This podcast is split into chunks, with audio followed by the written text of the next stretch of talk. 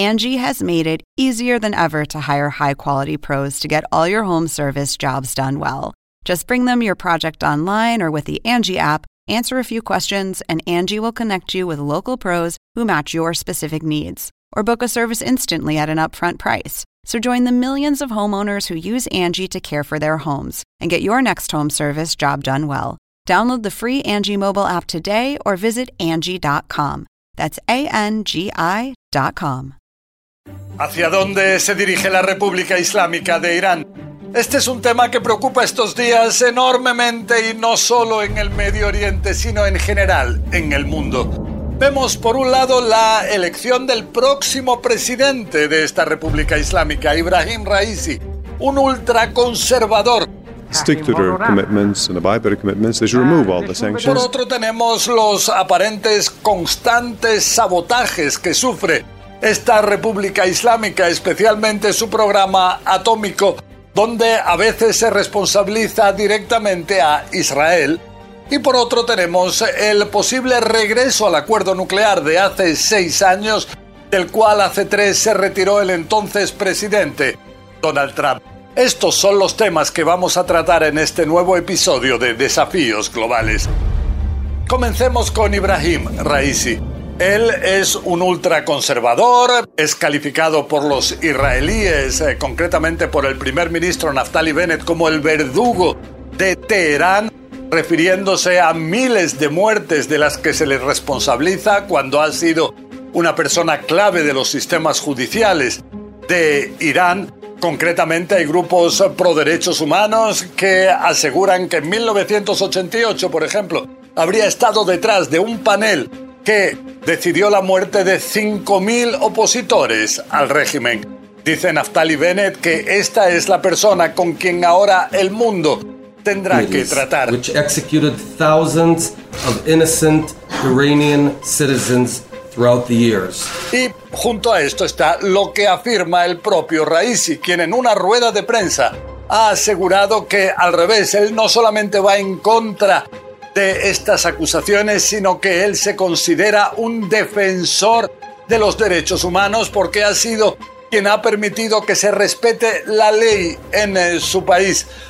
También es de señalar que en el otro lado el movimiento Hezbollah asegura que Raisi es una fortaleza impenetrable. Ellos dicen que se trata de un refugio seguro para la resistencia, también para la resistencia contra los israelíes. Dicen que él es una persona que va a apoyar una resistencia importante y esto para ellos es fundamental. Pero vemos, eso sí, que Raisi salió vencedor en unas elecciones en las cuales hubo únicamente siete candidatos aprobados por el llamado Consejo de Guardianes de esta República Islámica. Primero había 600 candidatos, pero inclusive algunos de ellos conocidos dentro de Irán, fueron rechazados por este Consejo de Guardianes, algo que hace que la comunidad internacional se dude de que en esa República Islámica pueda haber democracia. Dicen que cuando se rechazan de entrada a la inmensa mayoría de los candidatos, eso no es democracia. Pero vemos que Ibrahim Raisi era, según los expertos, el único candidato serio presentado en estos comicios, los cuales efectivamente logró vencer con más del 60% de los votos. Pero hay que señalar que la participación en estas elecciones en Irán fue la más baja desde el comienzo de la República Islámica.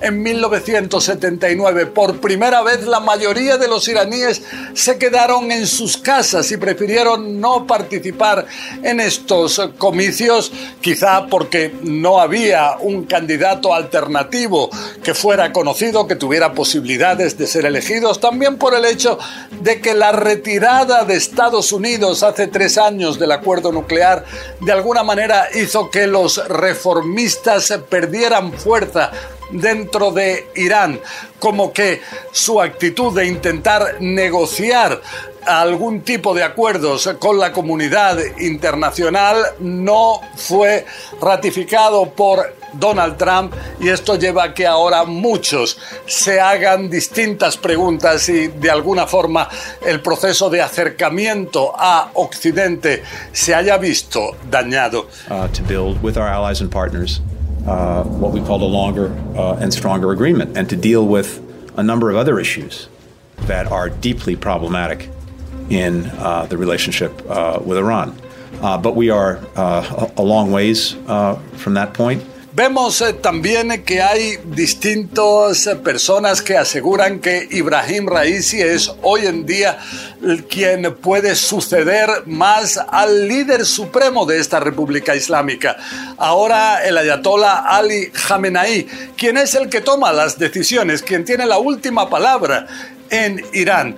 Aparentemente, eh, ahora lo que está indicando Jamenei es que quizás la persona preferida por él para sucederle llegado el momento, él tiene ya 81 años, Jamenei, sería Ibrahim Raisi. También otro de los aspectos que destacó ahora Ibrahim Raisi es que él está a favor de la reanudación del acuerdo nuclear, pero siempre que primero Estados Unidos retire todas las sanciones impuestas contra esta República Islámica. Él asegura que solo entonces será posible regresar a este acuerdo. Junto a esto se trata de negociaciones que se están realizando en Viena. Las partes estos días expresaron su esperanza de que realmente se pueda revivir este acuerdo y regresar a todas las limitaciones que hay ahí para lo que es el programa nuclear de Irán. Dicen en Teherán que según las negociaciones, esto no está confirmado por Estados Unidos, estaría Washington dispuesta a anular mil sanciones que en su día decidió el presidente Donald Trump contra ellos.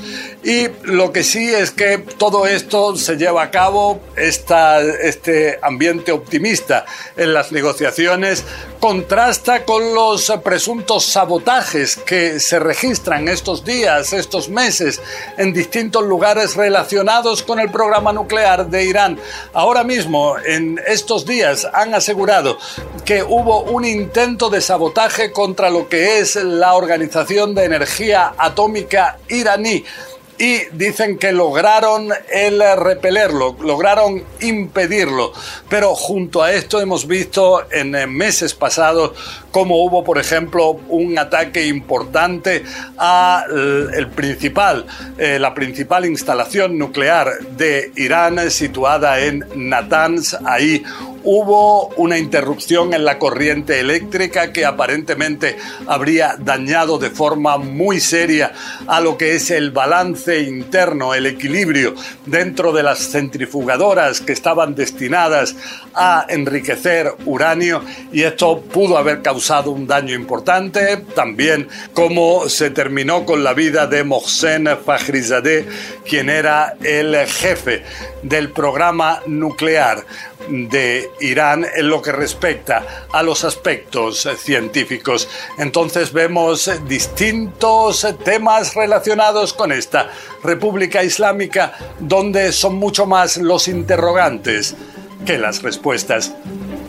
Bueno, hasta aquí este podcast. Les habló José Levi desde Jerusalén. La semana que viene continuaremos con más desafíos globales que nos presente este terrible o maravilloso rincón apasionante del universo, donde nos tocó vivir.